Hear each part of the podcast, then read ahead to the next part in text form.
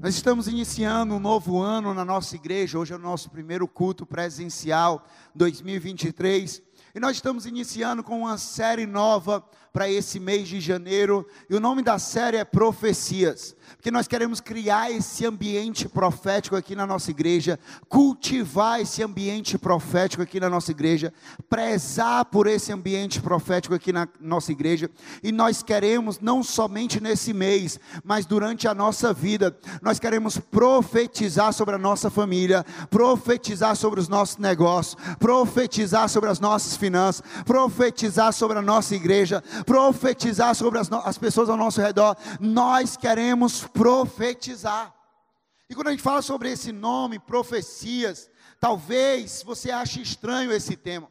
Talvez porque você nunca ouviu falar sobre profecias, talvez você, porque você nunca escutou falar sobre o profético, ou talvez porque você escutou, escutou de terceiros e o que você escutou você não achou legal, ou talvez por causa de experiências do passado que não te fizeram bem, e aí você aquilo ali se tornou um tabu, se tornou um paradigma para você, algo que você precisa quebrar da sua vida para se, se permitir viver o novo, porque eu declaro sobre a tua vida, eu não estou estou aqui para falar de algo do passado, de experiências do passado, não estou aqui para falar sobre a palavra de Deus, a palavra de Deus que é vida, que é novidade de vida para você. Então Deus não quer que você viva de experiências passadas, Deus tem algo novo e lindo para fazer na sua vida, e por isso nós vamos crescer e aprender cada vez mais sobre isso, sobre o profético.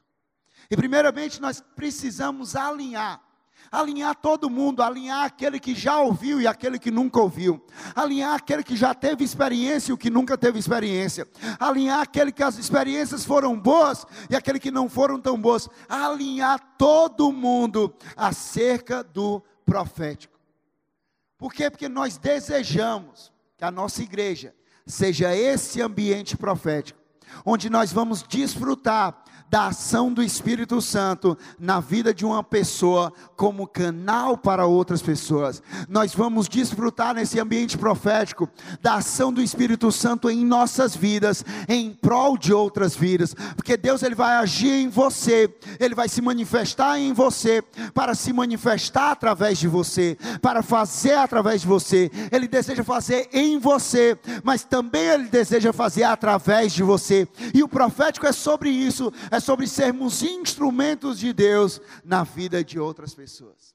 Nós temos o nosso eu vejo, a nossa visão, e nós colocamos lá agora, no nosso eu vejo, eu vejo uma igreja cheia do Espírito Santo, onde as pessoas serão instrumentos umas para as outras. Nós vemos essa igreja, nós enxergamos essa igreja, nós desejamos ser essa igreja, uma igreja cheia do Espírito Santo, onde as pessoas que fazem parte dessa igreja, onde as pessoas que são dessa igreja, essas pessoas que fazem parte, elas serão instrumentos de Deus para a vida de outras pessoas.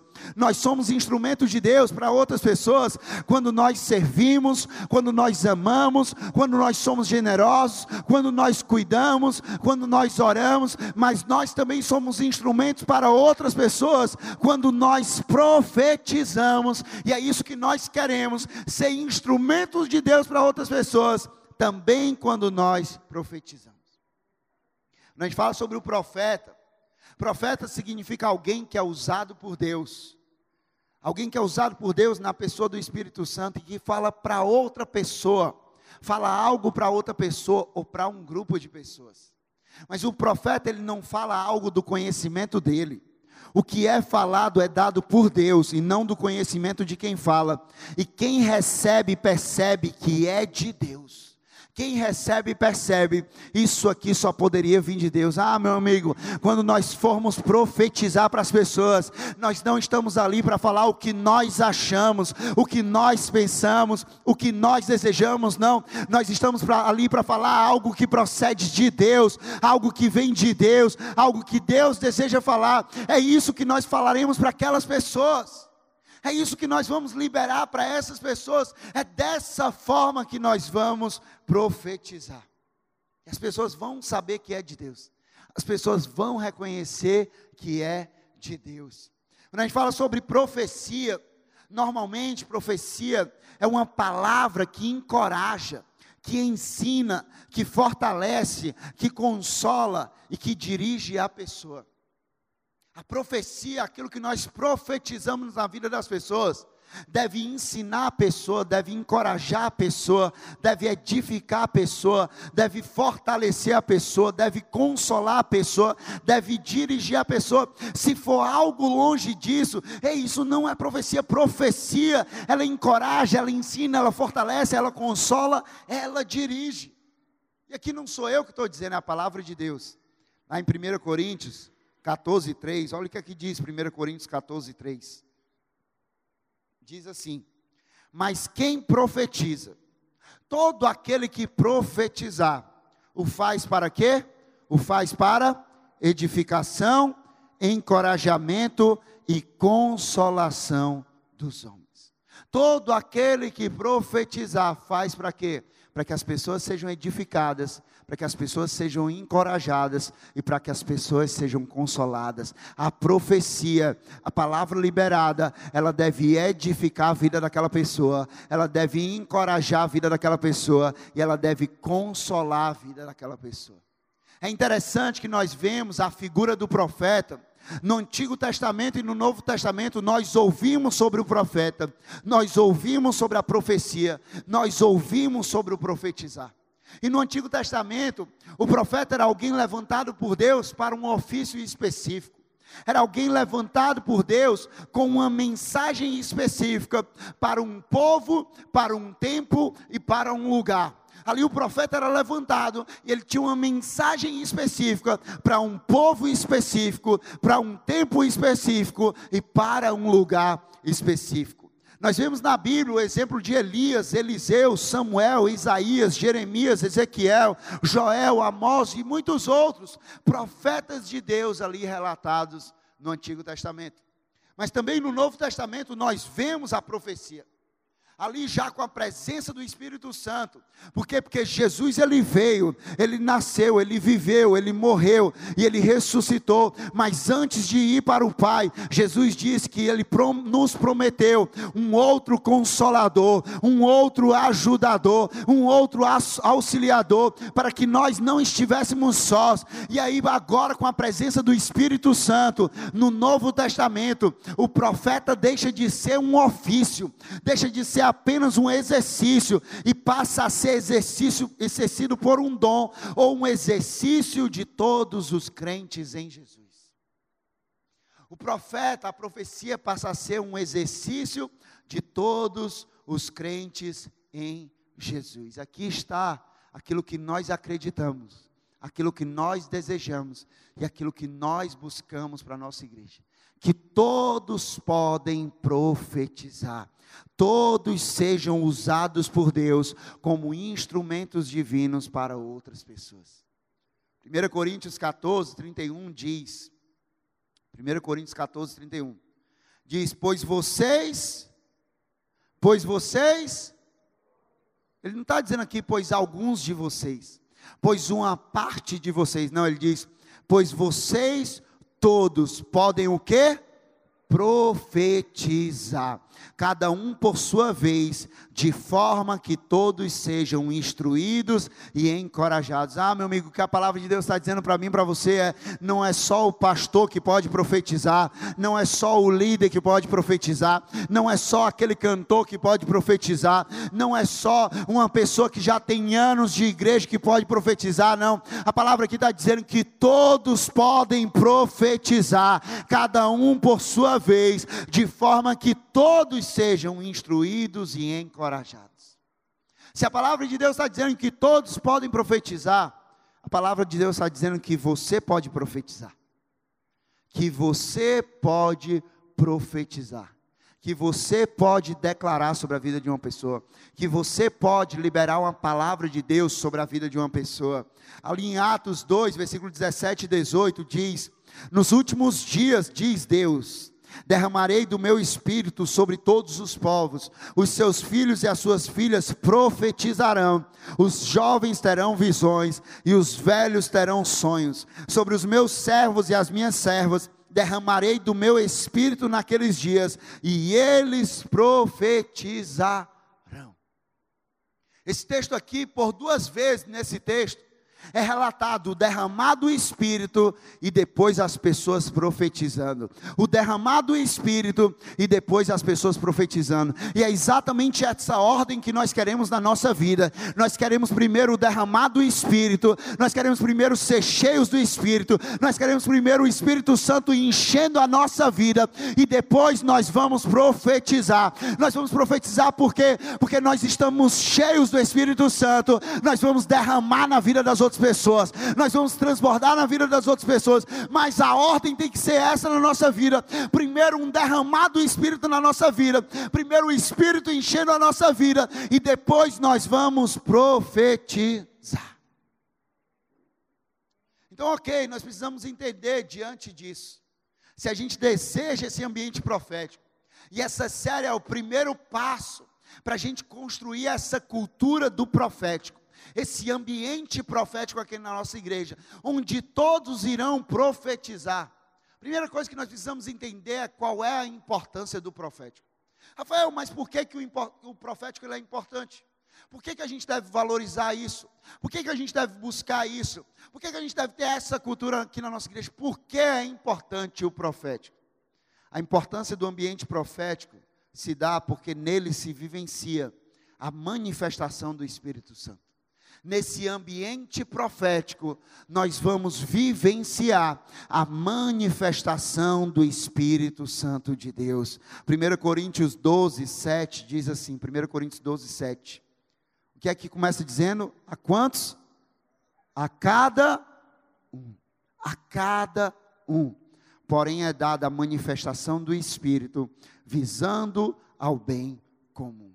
Nós lemos agora há pouco que todos podem profetizar. E agora nós estamos lendo aqui mais uma confirmação disso, dizendo que a cada um, não são para alguns, não é para uma parte, não, a cada pessoa, a cada um que está aqui, a cada um que crê em Jesus, a cada um é dado que a manifestação do Espírito Santo visando o bem comum. Nós vamos profetizar e o Espírito Santo vai se manifestar, mas isso não é visando o nosso bem, isso é visando o bem comum, é para que as pessoas sejam levantadas, para que as pessoas sejam encorajadas, para que as pessoas sejam dirigidas, para que as pessoas sejam consoladas, sempre é visando o bem comum. O apóstolo Paulo, ele dedicou boa parte da carta aos Coríntios para ensinar aqueles irmãos não somente como, ele como deveria ser a ordem do culto. Sim, nesse, nessa carta, ele ensina como deveria ser a ordem do culto. Mas, acima de tudo, ele ensina a importância da manifestação do Espírito Santo no meio do povo a importância da manifestação do Espírito Santo na igreja. O apóstolo Paulo, ele fortalece, ele fortalece essa importância, por quê? Porque ele sabia muito bem que saber que Deus está em todo lugar tem a sua importância, sim ou não? Saber que Deus está em todo lugar tem a sua importância, sim ou não? Mas isso não é determinante para a nossa vida. Isso não é determinante. Saber que Deus está em todo lugar, que Ele é onipresente, isso tem a sua importância. Mas não é isso que é determinante. O que é determinante é a manifestação da presença dele.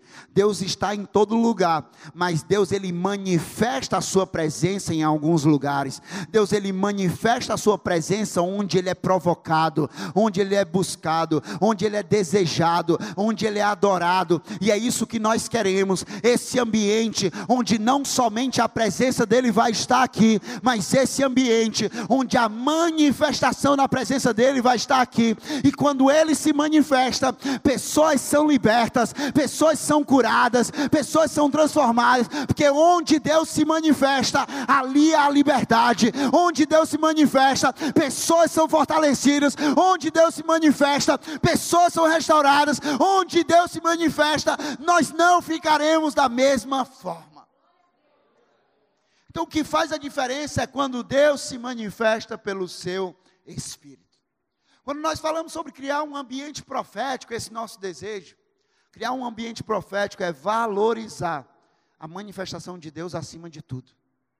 Quando nós desejamos, não, nós queremos que a nossa igreja, os nossos cultos, os nossos GCs, os nossos cursos, os nossos departamentos de serviço, os nossos ministérios, nós queremos que ali exista a manifestação do Espírito Santo de Deus. Nós estamos dizendo, nós queremos esse ambiente profético, nós estamos dizendo que nós queremos a manifestação de Deus acima de tudo, acima da qualidade, acima da excelência, acima do dom e talento. Nós vamos ter isso, nós vamos ser excelentes naquilo que nós fazemos, nós vamos dar o nosso melhor, mas acima de tudo, nós não abrimos mão da presença manifesta de Deus.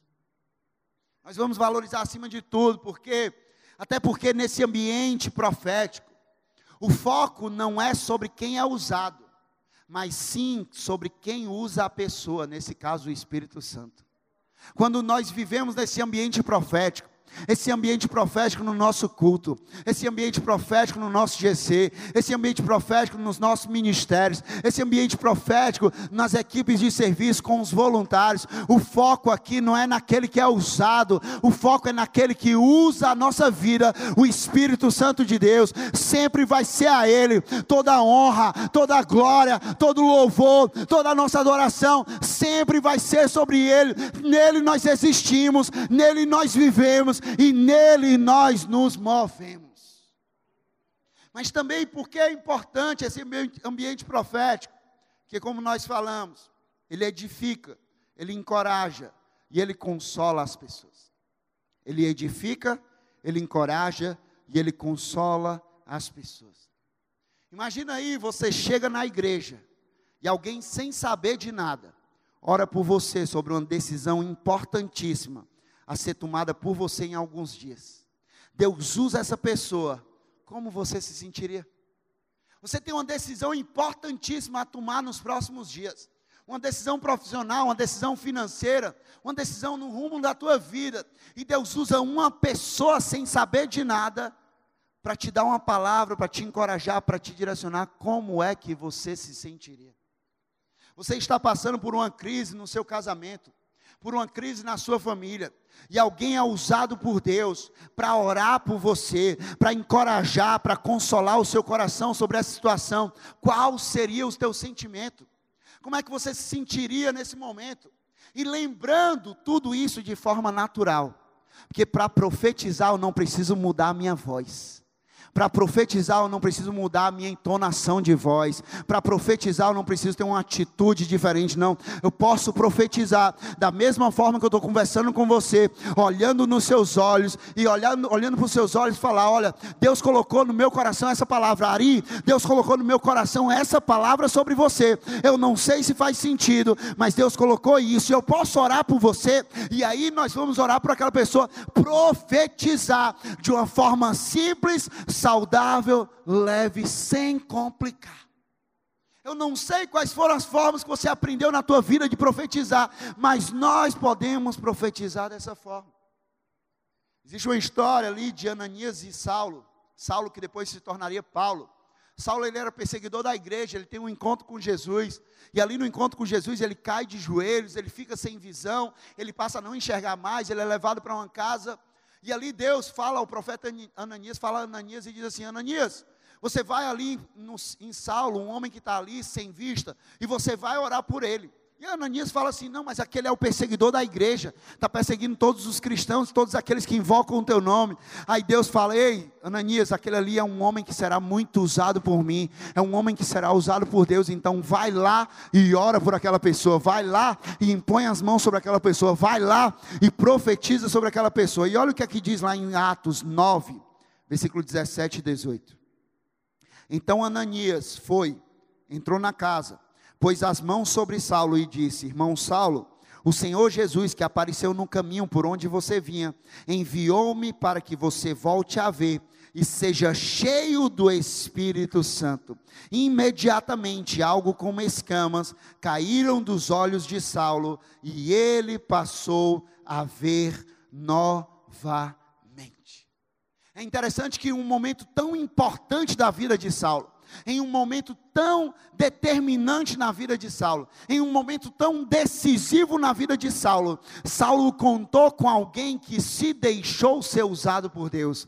E porque aquele homem foi usado por Deus e liberou uma palavra de Deus para a vida de Saulo, a vida dele nunca mais foi a mesma. A partir dali começou uma jornada, a partir dali começou um ministério, onde inúmeras outras pessoas foram alcançadas através da vida de Saulo. Mas isso aconteceu por quê? Por causa de Deus, mas porque Deus usou um homem chamado Ananias. Imagina o que é que Deus pode fazer usando a minha vida e a tua vida. Imagina quantos Saulos ele vai levantar, quantos Saulos ele vai empoderar, quantos Saulos ele vai liberar para alcançar outras pessoas, mas ele vai usar a minha vida e a tua vida. Deus vai usar as nossas vidas para encorajar, para empoderar outras pessoas. Quem sabe não tenha sido isso que aconteceu também no episódio de Pedro e João, quando eles estavam presos, foram soltos quem sabe não foi a oração, não foi a profecia, a palavra de encorajamento, esse ambiente profético, cheio do Espírito Santo, quem sabe não foi isso que fez aquilo ali? Ali em Atos 4, 23 e 31 diz assim: Quando foram soltos, Pedro e João voltaram para os seus companheiros e contaram tudo o que os chefes dos sacerdotes e os líderes religiosos lhes tinham dito.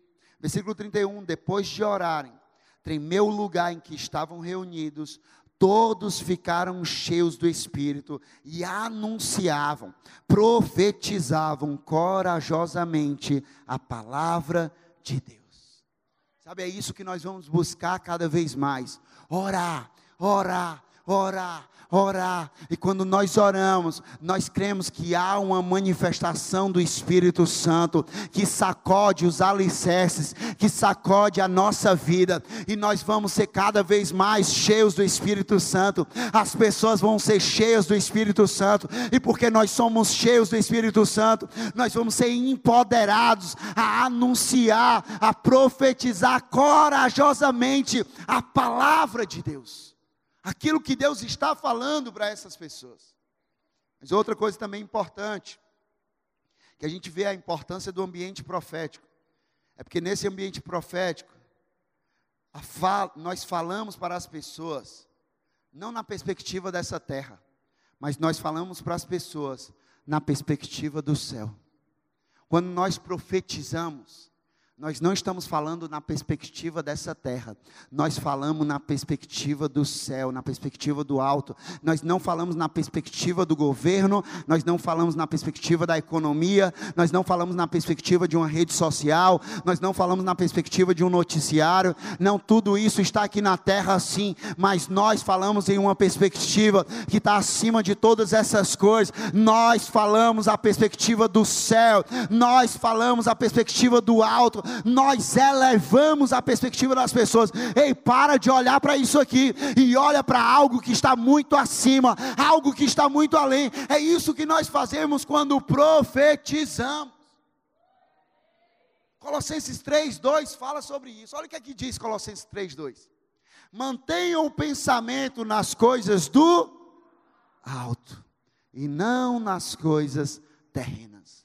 É isso que nós fazemos com as pessoas quando nós profetizamos. Quando nós profetizamos, nós estamos dando esperança para aquela pessoa e nós estamos dizendo: "Ei, não coloca a tua cabeça aqui nessa terra, mantenha o teu pensamento no alto. Sim, você pode estar passando por isso, mas deixa eu te falar, se você tem uma palavra de Deus, essa palavra vai se cumprir. Se você tem uma palavra de Deus, não tem crise, não tem cenário, não tem adversidade que vai impedir porque quê? Porque Deus ele não é homem para que minta, nem homem para que se arrependa. Ele vai cumprir a sua palavra, ele vai cumprir aquilo que ele prometeu.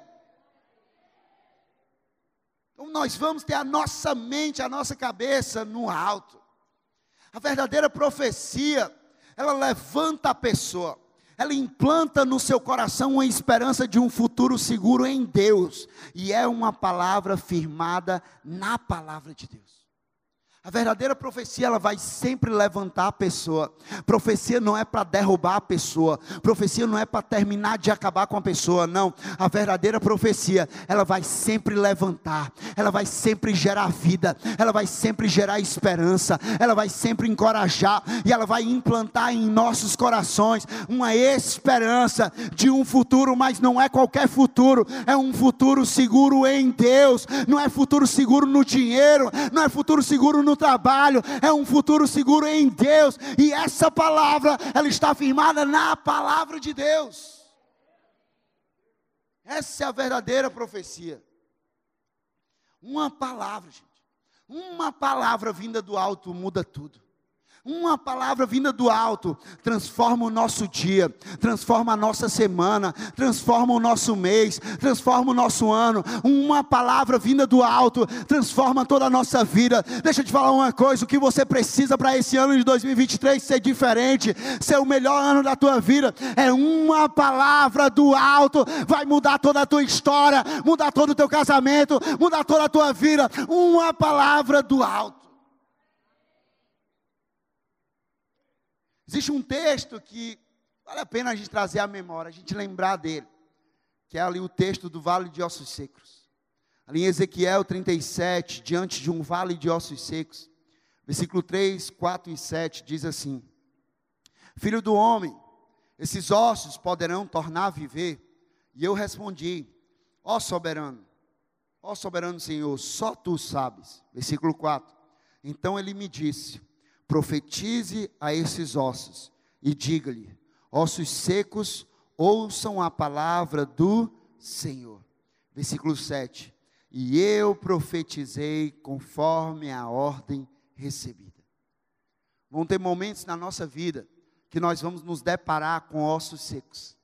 A gente vai olhar para a vida de pessoas, para famílias, para casamentos, para a vida financeira, para a saúde, para a vida ministerial de algumas pessoas e a gente vai ver um monte de ossos secos. Mas aí o Senhor pergunta a cada um de nós: Homem, eu posso fazer, pode voltar a ter vida nesses ossos secos?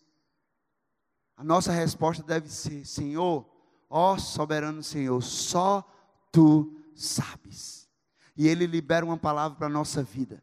Assim como ele liberou aqui Ezequiel, ele diz: Ele libera para as nossas vidas, dizendo: profetize a esses ossos e diga-lhes: ossos secos, ouçam a palavra do Senhor, e eu profetizei conforme a ordem recebida. É isso que nós vamos fazer. Se Deus falou para profetizar, nós vamos profetizar e vamos dizer: casamento, ouça a palavra do Senhor, família, ouça a palavra do Senhor, vida financeira, ouça a palavra do Senhor, enfermidade, ouça a palavra do Senhor, ministério, ouça a palavra do Senhor.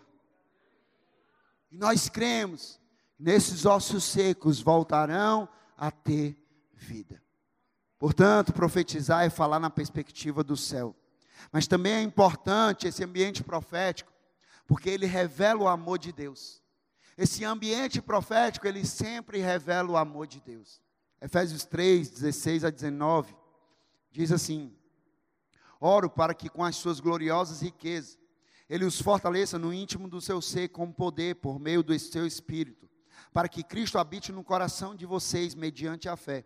E oro para que, estando arraigados e alicerçados em amor, vocês possam, juntamente com todos os santos, compreender a largura, o comprimento, a altura e a profundidade, e conhecer o amor de Cristo, que excede todo conhecimento, para que vocês sejam cheios de toda a plenitude de Deus. A beleza desse ambiente profético é ser um lugar em que nós nos sentimos amados por Deus. Porque esse ambiente profético, a profecia, ela revela o amor, e quando a profecia ela revela o amor, essa profecia, ela vai levar as pessoas a se sentirem cada vez mais amadas. As pessoas vão conhecer e vão compreender o verdadeiro amor de Deus. Elas vão conhecer e vão compreender qual é esse amor de Deus o Espírito Santo sempre vai nos lembrar que nós somos amados por Deus. A profecia ela sempre vai nos lembrar o quanto nós somos amados por Deus. Imagina aí algo importante a ser dito. É que quando uma pessoa recebe uma palavra de Deus, ela se sente amada, sim ou não?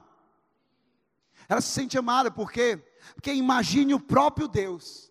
Ei, não é qualquer pessoa, não é um pastor, não é um amigo, não é um familiar, não é um líder, não. Imagine o próprio Deus o Criador de todas as coisas, o Todo-Poderoso, aquele que é soberano, aquele que é o nosso Pai Celestial. Imagine o próprio Deus tendo o cuidado de falar individualmente para a sua vida. Como é que você não vai se sentir amado diante de um Deus que se importa com você, diante de um Deus que não vê apenas uma multidão, você em meio a uma multidão, não. Deus vê o teu coração, Deus conhece a tua história, Deus sabe dos teus choros, Deus sabe da tua angústia, Deus sabe das tuas batalhas, e Ele se importa tanto com você que Ele fala especificamente para você. E aí, por conta disso, nós nos sentimos cada vez mais amados, abraçados, protegidos, cuidados por Deus. Mas aí imagina também, se Deus ele fala individualmente a cada pessoa, especificamente a cada pessoa, imagine Deus usando você para falar individualmente a essa pessoa. Imagine Deus usando você para falar especificamente a essa pessoa. Imagine Deus usando você para revelar o amor dele por essa pessoa. Isso é um privilégio meu e seu. Então, diante disso, da importância do ambiente profético, nós precisamos também agora entender uma pergunta que é como é que é o coração daquele que profetiza. Certo, eu entendi o ambiente profético. Então, como é que deve ser o coração daquele que profetiza? Porque tudo flui do nosso coração. Tudo parte, vem a partir do nosso coração. E o coração de quem profetiza, ele comunica com o coração de Deus. Nós vamos comunicar para as pessoas com o coração de Deus. Nós vamos falar para as pessoas com o coração de Deus, porque profetizar é comunicar o pensamento de Deus com o coração de Deus. Eu vou comunicar o pensamento de Deus com o coração de Deus. Eu não vou comunicar o pensamento de Deus com o meu coração e nem o meu pensamento com o coração de Deus. Não, eu vou comunicar o pensamento de Deus com o coração de Deus. Então, o coração de quem profetiza precisa ter algumas coisas, precisa ter alguns valores que são inegociáveis. E o coração de quem profetiza precisa ter generosidade no coração. Precisa ter generosidade. Porque quando o profeta é generoso, ele derrama o amor de Deus através das suas palavras. Quando o profeta ele é generoso, ele derrama o amor de Deus em cada uma das suas palavras. Porque nem sempre a, a generosidade vai ser expressada através de bens. Às vezes a generosidade é expressada através de bens, às vezes a generosidade é expressada através de recursos, mas na maioria das vezes a generosidade vai ser expressada através das nossas ações, através das nossas atitudes, através das nossas palavras. Então aquele que profetiza com o coração de Deus, ele profetiza com generosidade, ou seja, ele ama dar, ele ama derramar, derramar o que? Tudo que Deus falou. Eu vou falar tudo, eu não vou guardar nada, eu não vou reter nada, eu vou liberar tudo para aquela pessoa, exatamente tudo que Deus falou. Porque o coração daquele que profetiza, ele é generoso, porque ele sabe que há muito mais alegria em dar do que em receber. Então há muito mais alegria em dar uma palavra profética do que em receber uma palavra profética. É bom a gente receber uma palavra profética. É fortalecedor a gente receber uma palavra profética. Mas eu garanto a você que há muito mais alegria em dar uma palavra profética para alguém do que receber uma palavra profética. A pergunta crucial que o profeta, aquele que profetiza, sempre deve fazer é: Espírito Santo, quem é essa pessoa? Espírito Santo, o que é que o Senhor quer falar para essa pessoa? Espírito Santo, como é que o Senhor vê essa pessoa? E como é que nós vamos conseguir fazer isso? Nós só vamos conseguir fazer isso se o nosso coração estiver cheio de amor. Que a palavra de Deus diz, 1 Coríntios 13, 2: Ainda que eu tenha o dom de profecia, saiba todos os mistérios e todo o conhecimento, e tenha fé capaz de mover montanhas, se eu não tiver amor, nada serei. Quando nós temos o amor, nós passamos a enxergar a pessoa da forma como Deus enxerga. Nós enxergamos a vida daquela pessoa pelas lentes do amor. E amor tem nome, o nome é Jesus Cristo. Deus, ele é amor e o amor procede de Deus. Então, quando nós enxergamos a pessoa pela lente de Deus e com o nosso coração cheio de amor, nós vamos enxergar sempre a vida daquela pessoa. E nós vamos comunicar para a vida daquela pessoa a verdadeira identidade dela.